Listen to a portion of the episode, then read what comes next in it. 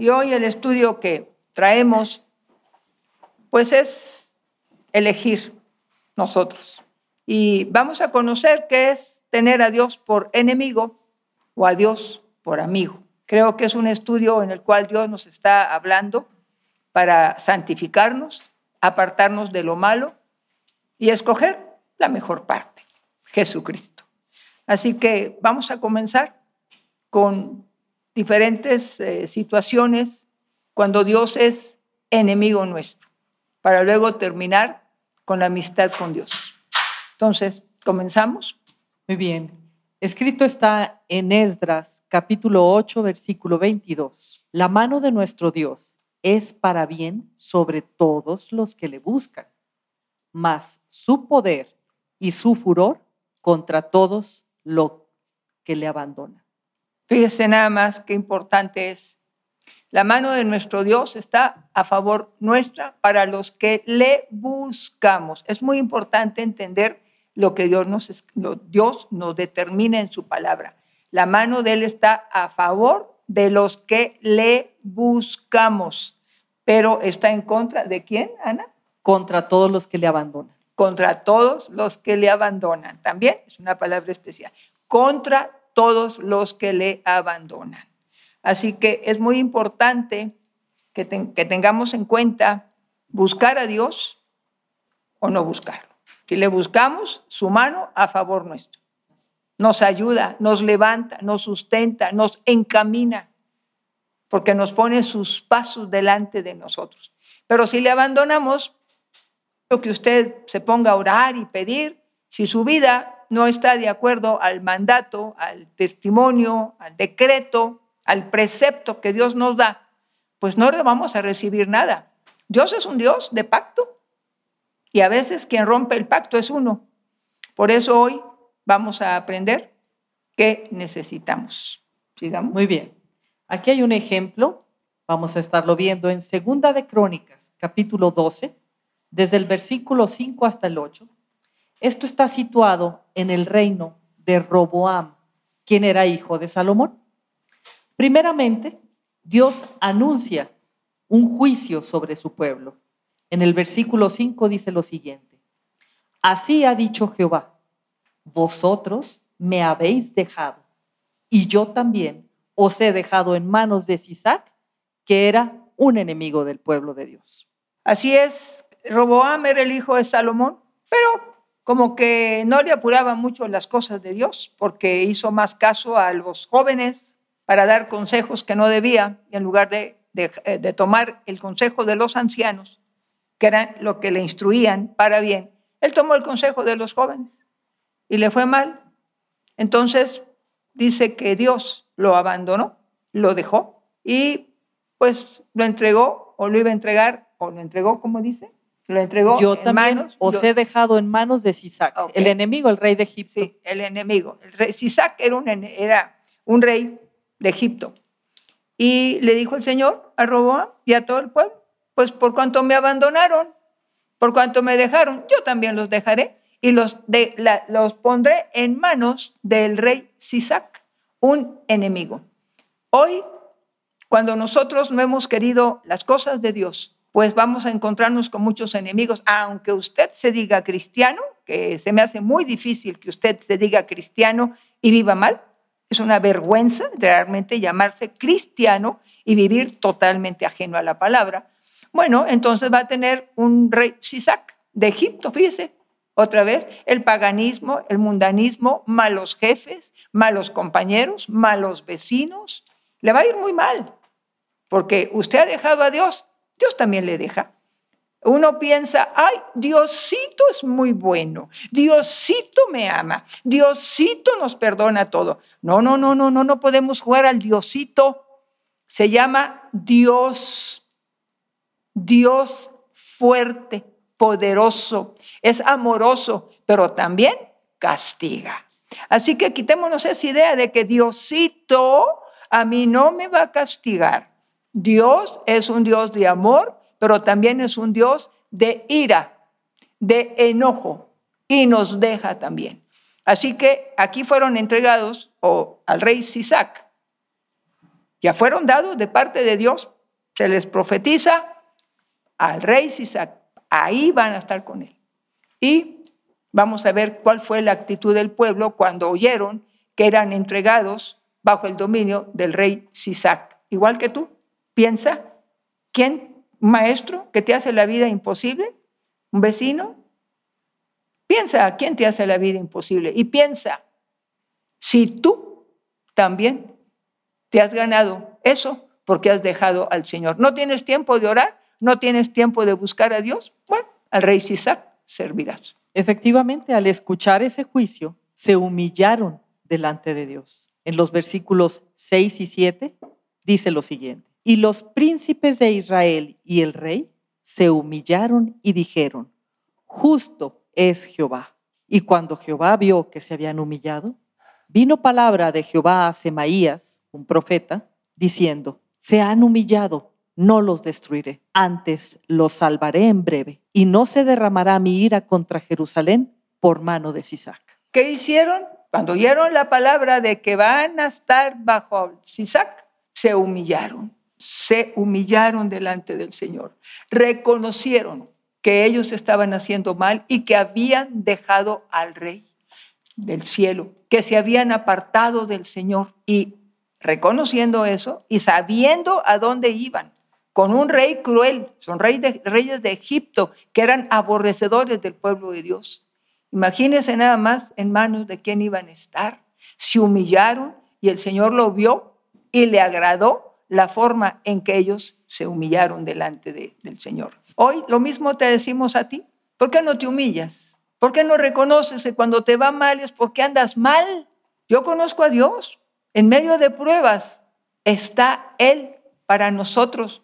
Pero cuando no tenemos nada que ver con Dios, no diga que es prueba. Le va a ir mal y va a ir de mal en peor porque abandonan a Dios. Entonces, Así como hizo el rey Roboam y los príncipes y todo el pueblo, se humillaron y reconocieron que Dios era justo en lo que él estaba haciendo. Se humillaron y Dios ayudó. Así es, y como, y como bendición hubo misericordia de parte de Dios. En el versículo 8 dice lo siguiente, pero serán sus siervos. ¿De quién? Del rey Sisac. Para que sepan lo que es servirme a mí y qué es servir a los reinos de las naciones. Fíjense nada más, aquí nomás entró la misericordia, ya habían cansado a Dios, su soberbia, su suficiencia, pero con todo al humillarse, dijo Dios, bueno, los voy a ayudar. Y aquí nomás entró la misericordia, dijo, bueno, van a entrar ahí, van a ir ahí con este rey, pero yo los voy a ayudar, voy a darles gracia, pero ahí van a aprender lo que es servir al Dios del cielo o al Dios de las naciones, en este caso a Sisac. Ahí nomás se mostró la misericordia. Yo creo que todos queremos la bendición de Dios. Ya hemos dado un estudio, lo que era la maldición, la misericordia y la bendición. Dimos el estudio y a ver en dónde queríamos estar. Y acá nada más misericordia se movió. Quiere decir que iban a estar bajo un rey tirano, sí, iban a estar bajo un dominio de un rey tirano y pues Dios les iba a ayudar para que no los corrieran de un trabajo. Tal vez así están pasando ahora, que no lo corran de un trabajo, que Dios le da nada más misericordia para que ahí esté con, en el trabajo, para que tenga que llevar a su casa.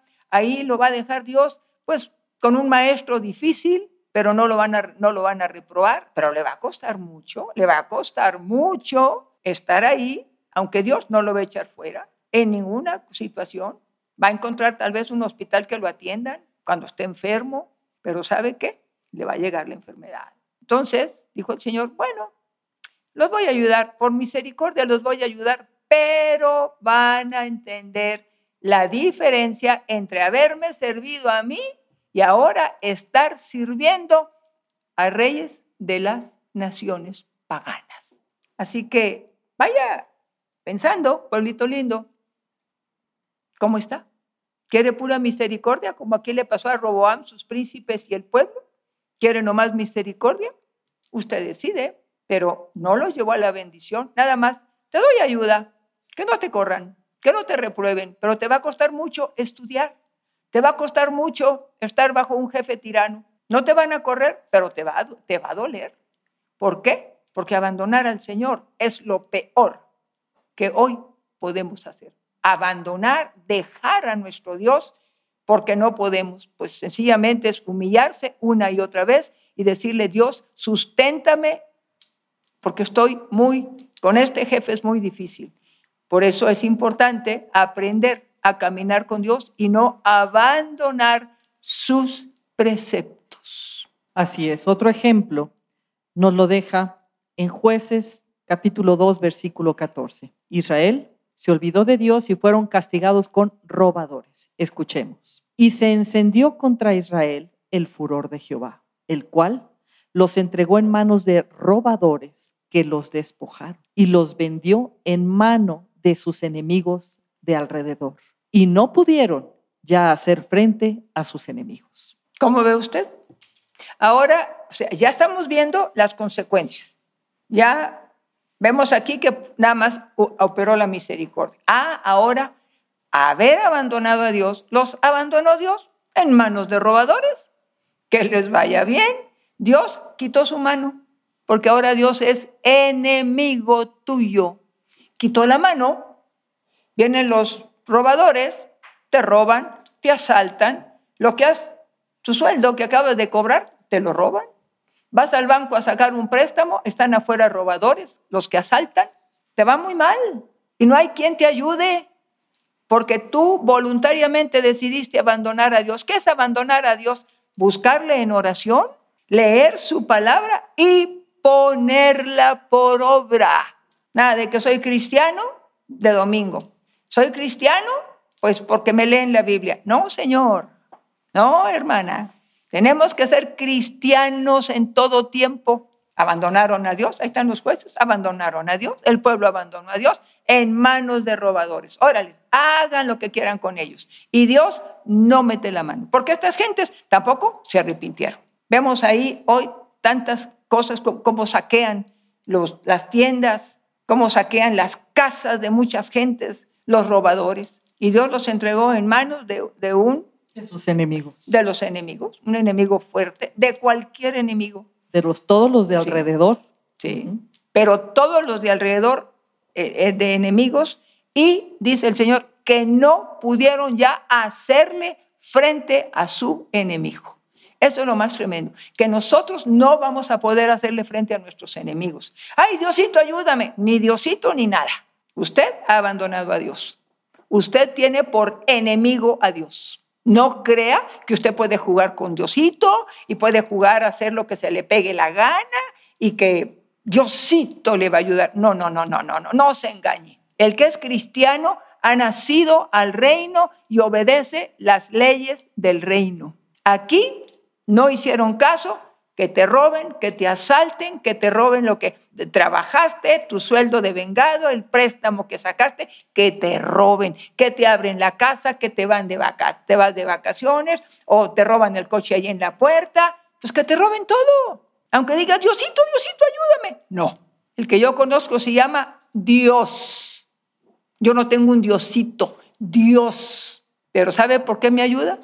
Porque le busco. ¿Usted ya dejó la oración? Ya no le interesa orar, ya no le interesa leer la Biblia, ay, no le hallo, ay, qué aburrido, ay, no tengo tiempo, ay, cuando leo la Biblia, ay, me da mucho sueño. ¿De veras? Bueno, pues siga en manos de robadores. Y lo más tremendo es que usted no le va a poder hacer frente a ninguno de sus enemigos, y entre ellos están los hechiceros, los brujos, los curanderos, los agoreros. Así que no nada más en manos de robadores, sino en manos de gente que se dedica a hacerle mal, porque usted voluntariamente dejó al Señor, dejó la oración, dejó la palabra y sobre todo usted no tiene ninguna relación con Dios, aunque se diga cristiano. Disculpe, pero el cristiano que ha nacido del, al reino obedece, obedece. Y como ahora no, no se ha obedecido, es Dios enemigo tuyo, pueblito,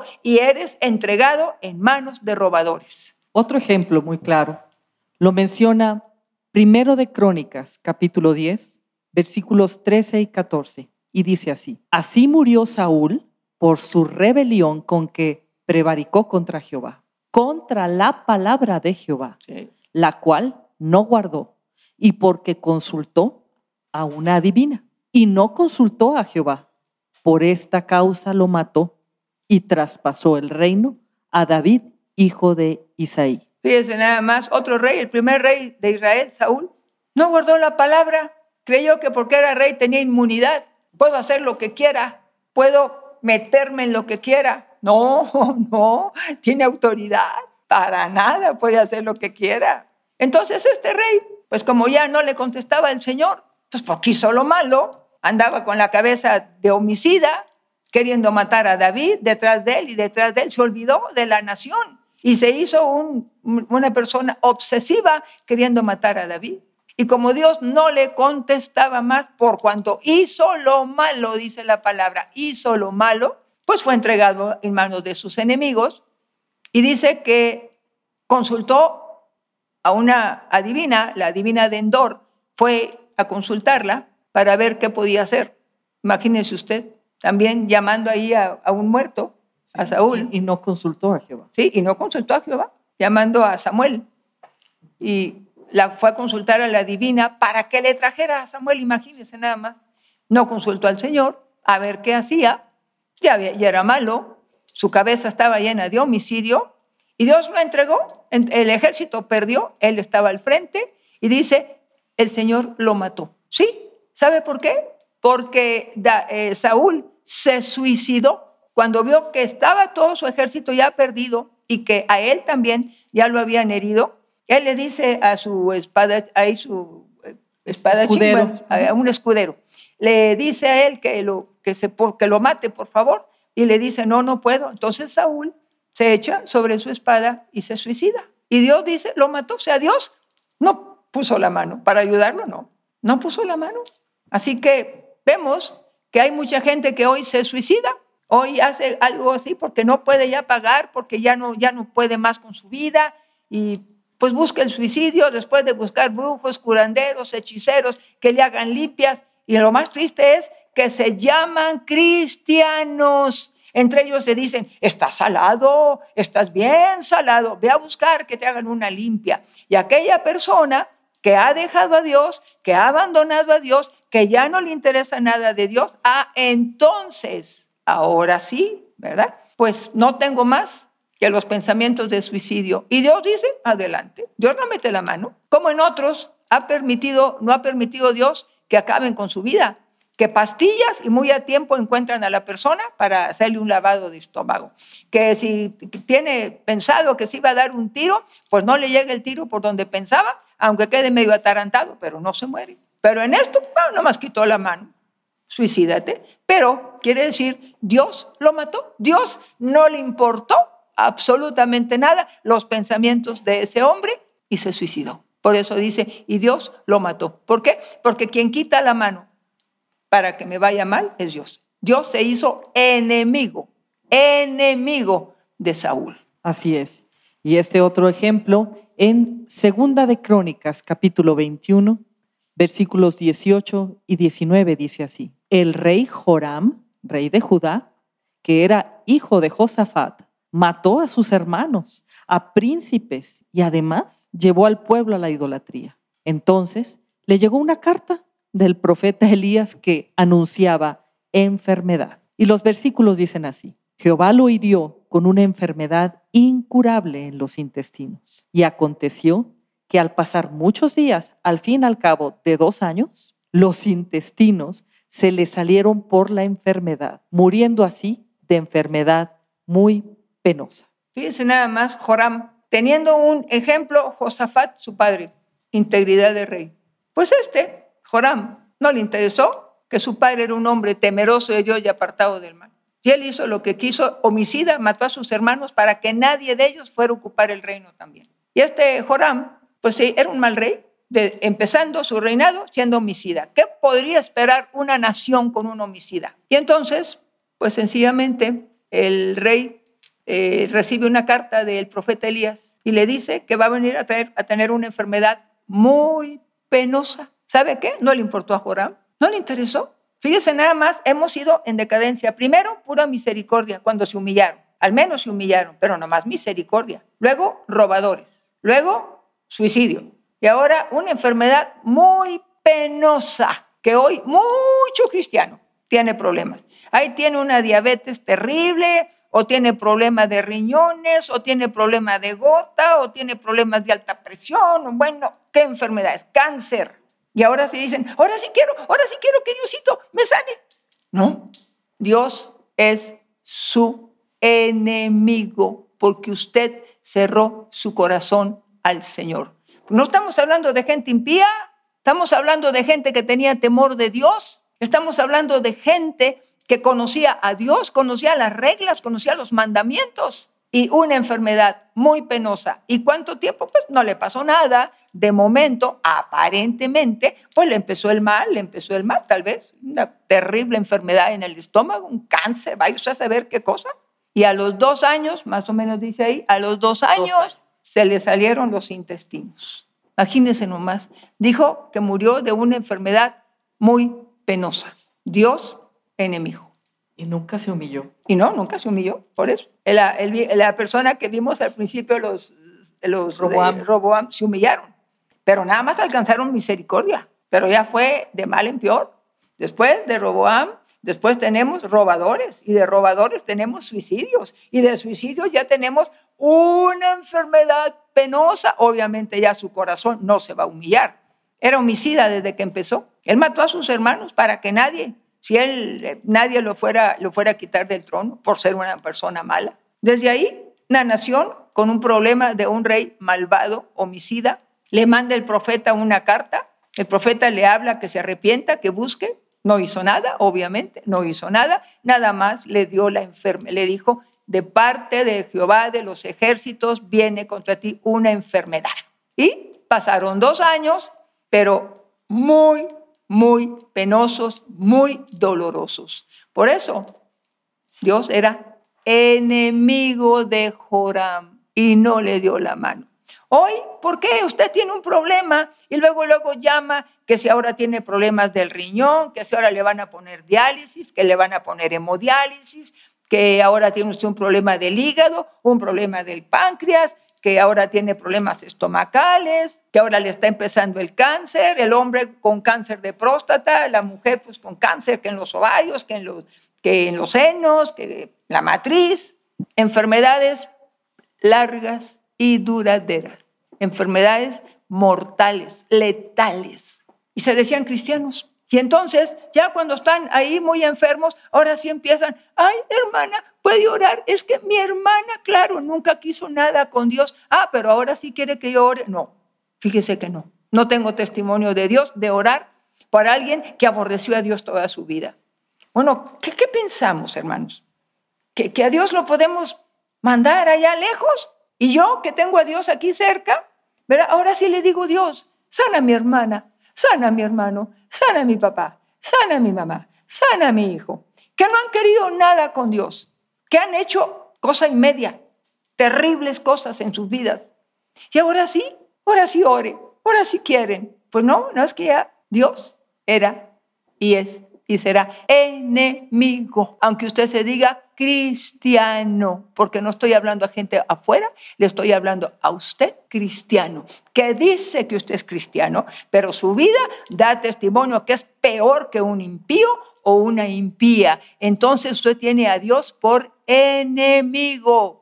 Roboam lo tuvo por enemigo y nada más por humillarse, solamente le dio misericordia, no les dio más. Saúl suicidio. Los otros, robadores, que los asalten, que les quiten todo. Ellos nunca pidieron perdón, nunca se volvieron a Dios. No le hablo a gente que no conoce a Dios. Así que usted, pueblito de Dios, que se dice cristiano, que va a una iglesia, tal vez usted nunca nació al reino, porque usted nunca le ha importado la palabra, usted no se volvió a orar, nunca ora, nunca tiene tiempo, casi nunca lee la Biblia. Ah, pero quiere que le vaya muy bien en los negocios, quiere que Dios lo bendiga, quiere que Dios lo prospere, quiere que Dios en un trabajo lo, levante. No, Dios es, es su enemigo, porque usted decidió abandonar, dejar a Dios y ahora Dios es su enemigo. No hay más que hacer porque escogimos la peor parte caminar ajenos a los caminos de Dios, caminos que Dios me puso para vida, para bien, y yo lo deseché. Tristemente hemos dejado al Señor y hemos tenido un enemigo llamado Dios, no Diosito, Dios, enemigo del pueblo de Dios, porque usted escogió la peor parte. Sin embargo, cuando tenemos a Dios como amigo, cuando Dios ayuda, no hay enemigo grande o enemigo pequeño que triunfe contra nosotros. Así lo deja escrito en Segunda de Crónicas, capítulo 14, versículo 11. Y clamó Asa, rey de Judá, a Jehová su Dios y dijo, oh Jehová, para ti no hay diferencia alguna en dar ayuda al poderoso o al que no tiene fuerza. Ayúdanos, oh Jehová Dios nuestro, porque en ti nos apoyamos y en tu nombre venimos contra este ejército. Oh Jehová, tú eres nuestro Dios, no prevalezca contra ti el hombre. Fíjese qué diferente. Cuando hemos sido castigados y que, que Dios es enemigo, ¿sabe qué es lo que dice ahora el cristiano? Estoy en pruebas. ¿Qué dice el cristiano que tiene por enemigo a Dios? Estoy como Job. Me está probando. Nada más que Dios dijo de Job que era recto y justo. Y usted ni recto ni justo. Mírese nomás, enfermedad tras enfermedad, enfermedad tras enfermedad. Por favor, no diga eso de que estoy en prueba o me está probando Dios porque soy como Job. Por favor, entienda que tiene usted a Dios por enemigo. También se le acaba su fortuna, se le acaban sus negocios, se le acaba todo, ¿verdad? Pero qué diferente ahora con el rey Asa, un rey por el, en el cual vino un ejército de un millón cien mil, que eran creo que etíopes, vinieron a pelear. ¿Y qué hace Asa? El rey Asa se agacha, se humilla y le dice, oh Dios, ayúdanos, en ti nos apoyamos. Era el rey, era la autoridad. Porque ahora hombres de familia, padre de familia, no se humilla. Es que no le gusta. Pero el padre de familia que se humilla, puede ser la madre, pero hablando si hay un matrimonio, el padre de familia que se humilla, así como dijo el rey Asa, para ti, Señor, no hay diferencia. Si viene uno o vienen mil, era un millón cien mil contra muy poco del ejército de Asa. ¿Y qué dice? Ayúdanos, en ti nos apoyamos, en ti, Señor, te tenemos por jefe, en ti, Señor, está nuestra fuerza que no prevalezca el hombre contra nosotros, Señor, que reconocía Asa, que por él su fuerza no servía, que su apoyo era Dios, su apoyo, su dirección, el poder ganar era Dios. Y él le decía a Dios, ayúdanos, en ti nos apoyamos, para ti no es difícil uno que mil. ¿Qué le es difícil a Dios? Quitarle a usted un enemigo, quitarle un montón de gente necia. ¿Qué? ¿Usted cree que Dios no puede? Es el Dios de los imposibles. Y el mismo Asa dice que no prevalezca el hombre contra nosotros. Están diciendo, Señor, no podemos solos. En ti nos apoyamos. Otra parte dice, tú eres jefe, eres el jefe nuestro. En tu nombre ganaremos, en tu nombre saldremos adelante. Y cuando nosotros hacemos eso, dependemos de Dios. Me quita un mal jefe, dijo el Señor, buscarás a tus enemigos y no los hallarás. Porque Dios me abre camino, me quita los enemigos. ¿Cuántas veces usted no se ha dado cuenta y le ha desbaratado a Dios hechicerías, problemas espirituales, le quita malos jefes, lo quita de robadores, lo quita de personas malas? Que le quieren hacer mal, lo quita de malos vecinos, lo va poniendo en mejores lugares, le levanta a usted su trabajo, lo hace mejor, le quita a aquellas personas que le obstruyen en su vida, le, lo quita de malos maestros, de malas personas, personas llenas de, de odio, llenas de rencor, llenas de amargura.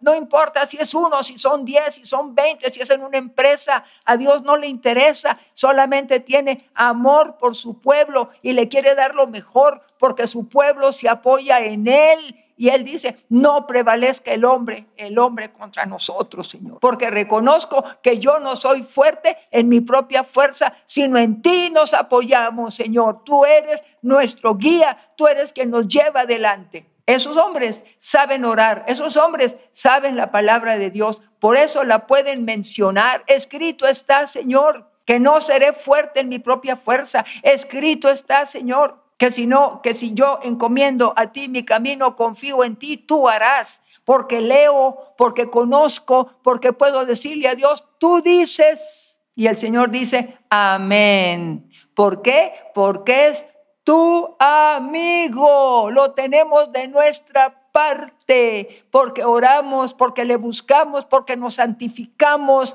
porque abrimos nuestro corazón a Dios. Por eso lo tenemos de nuestro lado. Es amigo nuestro el Señor. Continuando con el rey Asa, se ve aquí en Segunda de Crónicas capítulo 15, versículos 2 y 12, cómo Dios le envía ánimo a través de sus profetas. Y dice así, y salió al encuentro de Asa, el profeta, y le dijo, oídme Asa y todo Judá y Benjamín, Jehová estará con vosotros si vosotros estuvierais con él. Ahí está el asunto. Le habla el profeta, si vosotros están con él. Y si le buscareis, Y si le buscares, será hallado de vosotros. será hallado de vosotros. Mas si le dejareis, Más si le dejares. él también los dejará. Así. Entonces prometieron solemnemente que buscarían a Jehová, el Dios de sus padres, de todo su corazón y de toda su alma. Fíjense nada más, viene el profeta y les avisa. Rey Asa, a la cabeza. Fue a la cabeza. Rey Asa, de parte de Dios, si le busca, si estuvieres en él. Vuélvelo a leer al primer versículo, Ana, Si vosotros estuvierais con él, Hasta ahí. Jehová. Si vosotros estuvierais con él, Jehová estará con vosotros. Jehová estará con vosotros. ¿Reconocemos? O nada más cuando tengo un problema, ay Diosito, Diosito, ayúdame, ayúdame. Quítese la palabra Diosito. No minimice, no minimice al Rey del cielo, por favor. Dios, su nombre es Dios, por favor. Aprenda a hablar con propiedad. Dios es mi amparo. Si estuviere con él, si le buscar, será él mi ayudador, el que me dará aliento, el que me llevará a la victoria, porque le he buscado, lo he encontrado. Pero si le dejaré, ¿qué dice él también? Él también os dejará. Él también nos dejará. Entonces usted nomás, aquí dice que vino un profeta y le habló a él y al pueblo. Y el pueblo, juntamente con el rey, hicieron un juramento de no dejar al Señor, de buscarle. Hoy Dios nos está hablando proféticamente por su palabra. Yo soy la voz profética de parte de Dios al pueblo.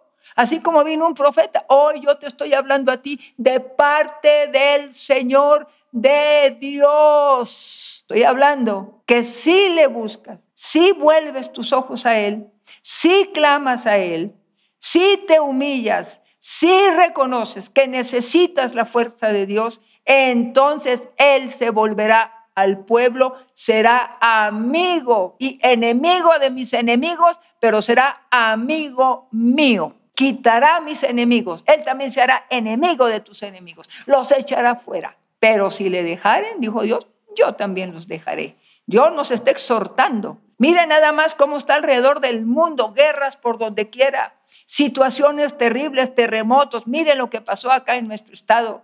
Acá, bueno, no es en nuestro, pero en nuestro país. Toda la destrucción le valió a la gente tanto dinero, casas de lujo, casas de pobres. Aquí vino parejo Dios, porque tanto el pobre como el rico han dejado a Dios. Le decía yo a Ana que si algo me ha dolido mucho y me sentí muy mal, es no oír la palabra Dios en todo lo que estuvimos oyendo de las gentes ahí en, Acapulco, nadie mencionaba a Dios. No me han traído agua, no ha traído esto, nada más confiando en el hombre, pero nunca oí la palabra Dios. Ni siquiera decir, Dios, gracias porque tengo vida, gracias Señor porque estoy entero, gracias Señor porque el viento no me llevó tan bien y me mató, Señor, mira cuánto muerto ha habido, gracias por guardar mi vida. Nadie, Nadie levantó una, una simple acción de gracias al rey por haberles dado por botín su vida. Nadie. ¿Nadie conoce a Dios? No, conocen al hechicero, conocen al, santo, conocen a otra santita, conocen al, al brujito aquel que me va a hacer una limpia, pero Dios, no, Dios no existe. Dios en su casa y yo en la mía. Qué triste. Pero como amigo, yo creo que hubo pueblito cristiano que no salió ahí, pero que hincado lloraba a Dios y se dio cuenta que había dejado a Dios y que en ese momento tal vez se humilló y dijo, perdóname, perdóname, Señor, no sabía que, no, no sabía, Señor, el mal que venía, perdóname. Y que tal vez, pues no perdió todo. Dios lo dejó algo por misericordia, nada más. Pero en todo lo que oí, no he oído la palabra Dios, ni he oído la palabra perdón, nada. Continuando con la bendición El pueblo, para entonces, el rey. ah, el, el pueblo, todos pidieron perdón. Juraron, todos ¿Y qué pasó al final? prometieron. Entonces, todos se alegraron con este juramento, como está en el versículo 15 del capítulo 15 de Segunda de Crónicas. Todos se alegraron de este juramento porque de todo su corazón lo juraban y de toda su voluntad lo buscaban. Y fue hallado de ellos, y Jehová les dio paz todas partes. Amigo, el pueblo se vuelve, el pueblo se humilla y todos se alegran después de oír la palabra profética. Si lo buscaran, le hallarán. Y el pueblo juró que iban a obedecer los mandamientos. Y todo el pueblo se alegró por ver que Dios se había dejado encontrar. Y la prueba está, se alegraron, pero hubo paz por todas partes, porque Dios se hizo amigo de este pueblo Toda su voluntad. con toda su voluntad lo buscaban. ¿Qué hicieron? Volverse a los caminos del Señor, entender que no podían caminar fuera de la ley de Dios. Hoy cuántos pueblos no mencionan a Dios, hoy cuántos pueblos conocen de Dios y no se vuelven a Él, no le piden perdón y consideran que Dios tiene la obligación de ayudarles. Y si no les ayuda, esto es culpa de Dios. Si Dios hubiera, si Dios existiera, si existe, pero como es Dios de amor, también es Dios de ira. Y es lo que el pueblo no ha querido entender. Pero este pueblo se arrepintió y Dios fue hallado. El pueblo se alegró. ¿Y qué hizo Dios? Les dio paz por todas partes. Otro ejemplo lo tenemos con el rey Josafat, rey de Judá, para que vean que nadie se queda sin recompensa. Está escrito en Segunda de Crónicas, capítulo 17, versículo 3. y- Jehová estuvo con Josafat porque anduvo en los primeros caminos de David, su Hasta ahí padre. así. ¿Qué pasó con Josafat? Anduvo en los caminos de su padre David. Este rey Josafat era un hombre temeroso de Dios y apartado del mal. Y según los preceptos que él aprendió por el rey David, él Todo el pueblo le dio a Josafat muchos presentes. Confirmó el reino en su mano. Ahí está. Jehová confirmó el reino. Todo lo que era Josafat confirmó el reino en manos de él. Y tuvo riquezas y gloria en abundancia. ¿Ok? Tuvo riquezas y gloria en abundancia. Lo confirmó como rey. ¿Qué pasa ahora en un trabajo? Dios ha dicho, si yo abrí puertas para un trabajo, nadie te lo quita, porque Dios confirmó tu trabajo. Dios ha confirmado tu trabajo, el desempeño que tienes. Dios ha hecho que todos los de ahí te conozcan que eres hombre cabal. Dios confirma tu presencia, tu persona. Dios confirma que eres un hombre de bien, hombre o mujer, por supuesto. Un hombre o una mujer de bien. Dios confirma en dónde estás y te lleva de gloria en gloria. Te quita de un trabajo para ponerte en otro mejor. Y donde llegues, Dios confirma y eres una, una persona que te, te hablan bien, tienes bonos. Ahí dice que tenía regalos, riquezas, le llevaban presentes. Pues también en tu trabajo te reconocen. ¿Se acuerdan cuando nos decía René, verdad? Y su esposa, cómo el Señor en la empresa donde él estaba, a él lo llamaron, lo premiaron, vieron su rectitud, que nunca se prestó a cohecho, a soborno. Dios lo confirmó en una empresa y tuvo muchos años. Y luego ahora en la jubilación salió perfectamente jubilado y le dan bonos y le dan premios. Y cuando él, él renunció, lo homenajearon porque Dios había confirmado el trabajo que le había dado Dios. Dios confirmó tiempo más tiempo más tiempo, como él fue subiendo, escalando, escalando, hasta ser en una vez jefe de jefes, dirigiendo a una empresa. Y como él dijo, empecé de obrero, pero Dios lo confirmó en la empresa, no como obrero, lo confirmó como varón de Dios, esforzado y valiente. Y eso lo llevó arriba, arriba, arriba, arriba. Y así como con Josafat, hoy dice Dios a muchos de ustedes, yo te confirmo un trabajo, yo hago que toda la gente vea la clase de gente que eres, que eres bueno, que eres honrado, que eres cabal, que no eres boquiflojo, que no andas hablando mal de la gente, que no le pones tropiezo a nadie, que el carácter tuyo lo ha sido eh, llevando día a día, mejorando tu carácter y no echando toda tu, todo tu estrés y todo tu maltrato con los empleados, como tristemente ahora se ven los jefes que son de lo peor y hacen quebrar las empresas. ¿Por qué? Porque son gente que no tiene ni respeto ni dignidad ni por ellos ni por los trabajadores. Pero dentro de ellos, donde hay uno al que Dios confirma, ese malvado jefe no lo toca. Y ese malvado jefe entiende que esa persona es la que necesita para tenerla ahí a su lado, para trabajar, gente honrada, gente que no le va a dar una puñalada, como hoy es lo más normal en las empresas, ponerse tropiezo unos a otros. Así como Josafat, Dios lo confirmó como rey, así Dios te confirma como rey y sacerdote del Dios Altísimo en un trabajo aquí en la tierra. Rectitud, honradez, cabalidad. Eres hombre que ora, hombre que busca de Dios, pues entonces Dios es tu amigo y nada ni nadie te tocará y quien te guarda en tu entrada y en tu salida es Dios. Por eso vale la pena ser hombre de Dios, orar, buscar a Dios, llenarse de Dios y permitir que Él confirme quién soy yo en medio de una empresa. Y por causa muchas veces de un hombre firme, como en este caso Josafat, que trajo bendición a toda la nación, a Él le dieron riqueza, le traían presentes,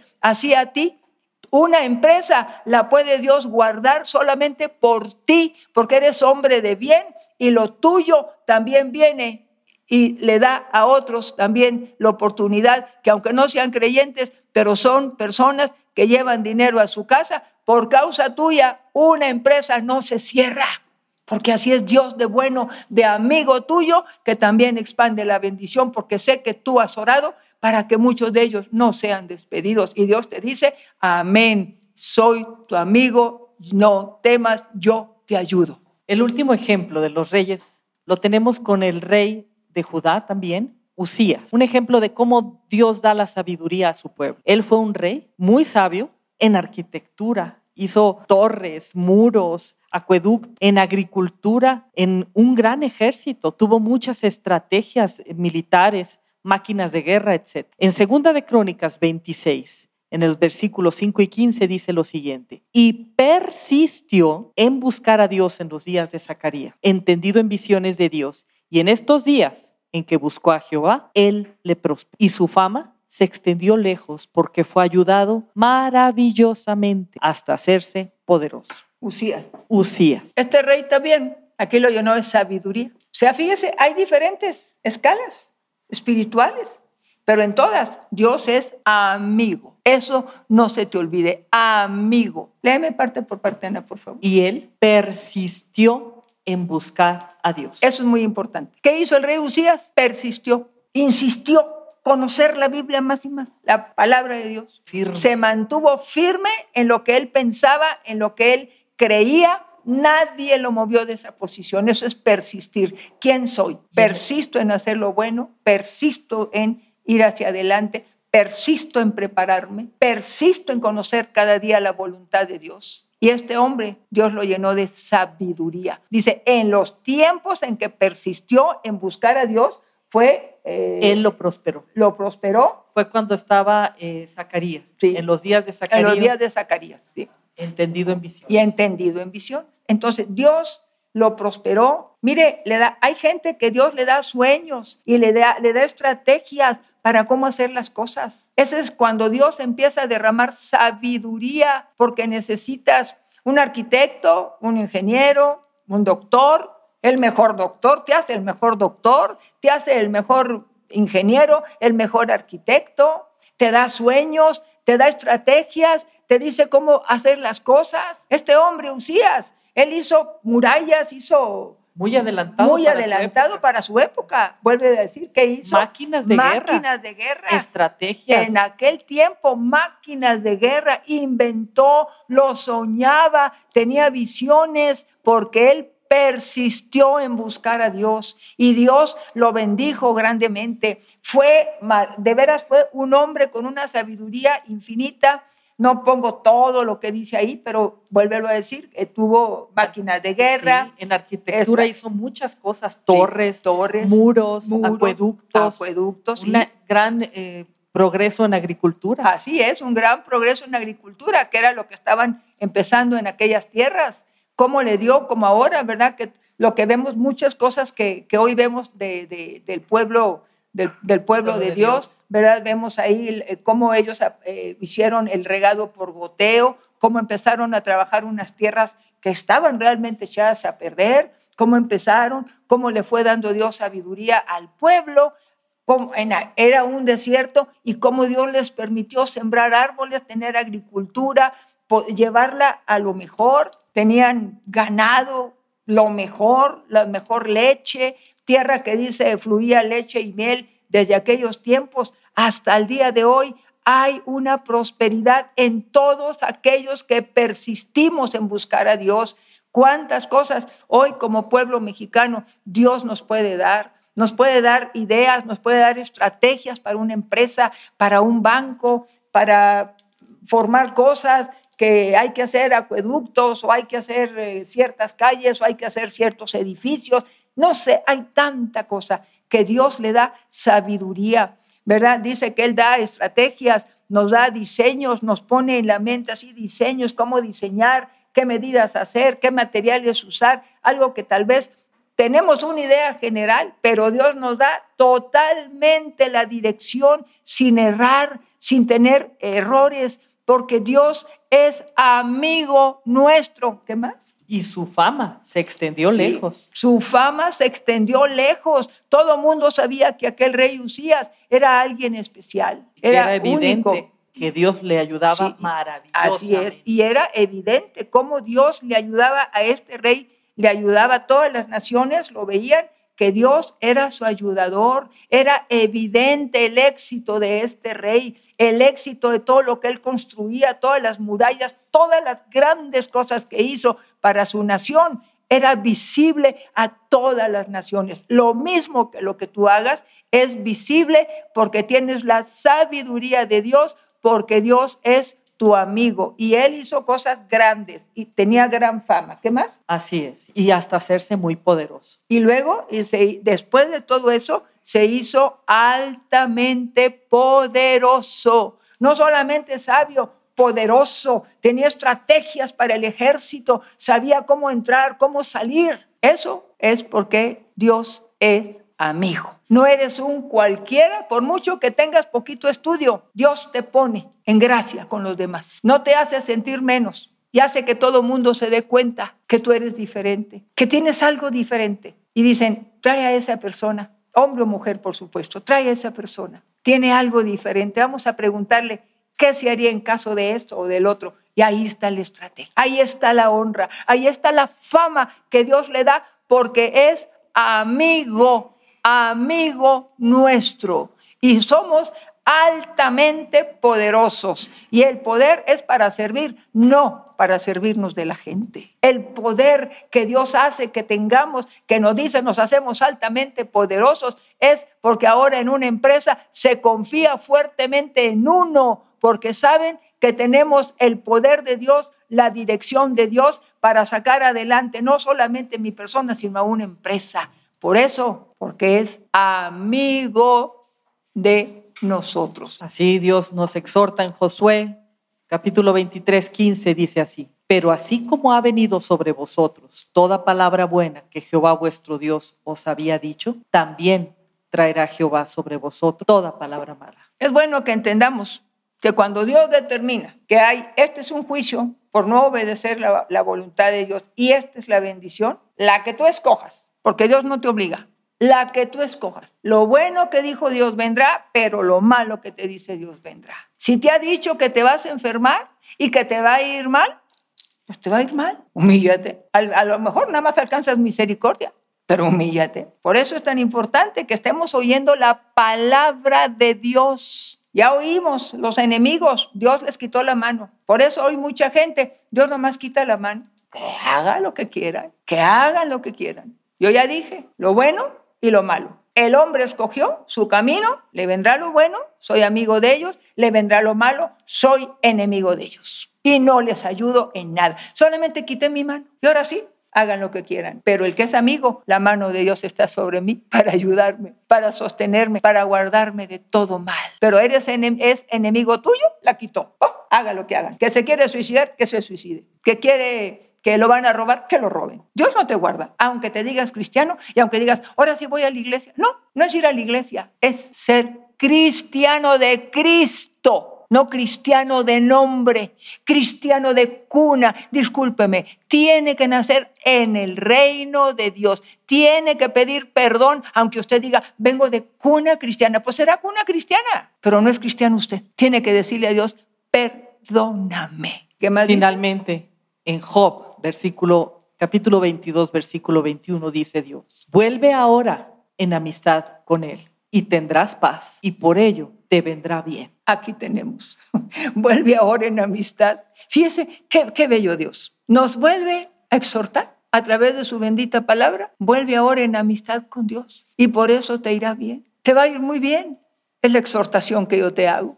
Vuelve ahora en amistad con Dios y por ello te irá y tendrás paz. Y tendrás paz. ¿Y sabes qué? Bendición, economía, salud, seguridad. Amístate con Dios para que alejes la aflicción de tu casa y para que todo te vaya bien. Es lo que te hago hoy de exhortación de parte de nuestro Señor Jesucristo. Dios, ¿cómo se llama? Dios, ¿cómo se llama? Dios. Dios. Te exhorto, pueblo de Dios, con todo mi corazón.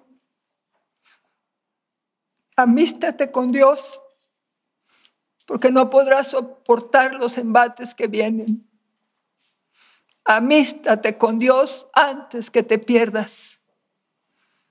Amístate con Dios humillándote, pidiéndole perdón a Dios por tu olvido, por la apatía que tienes por su palabra, porque cada vez que la lees dices que te duermes.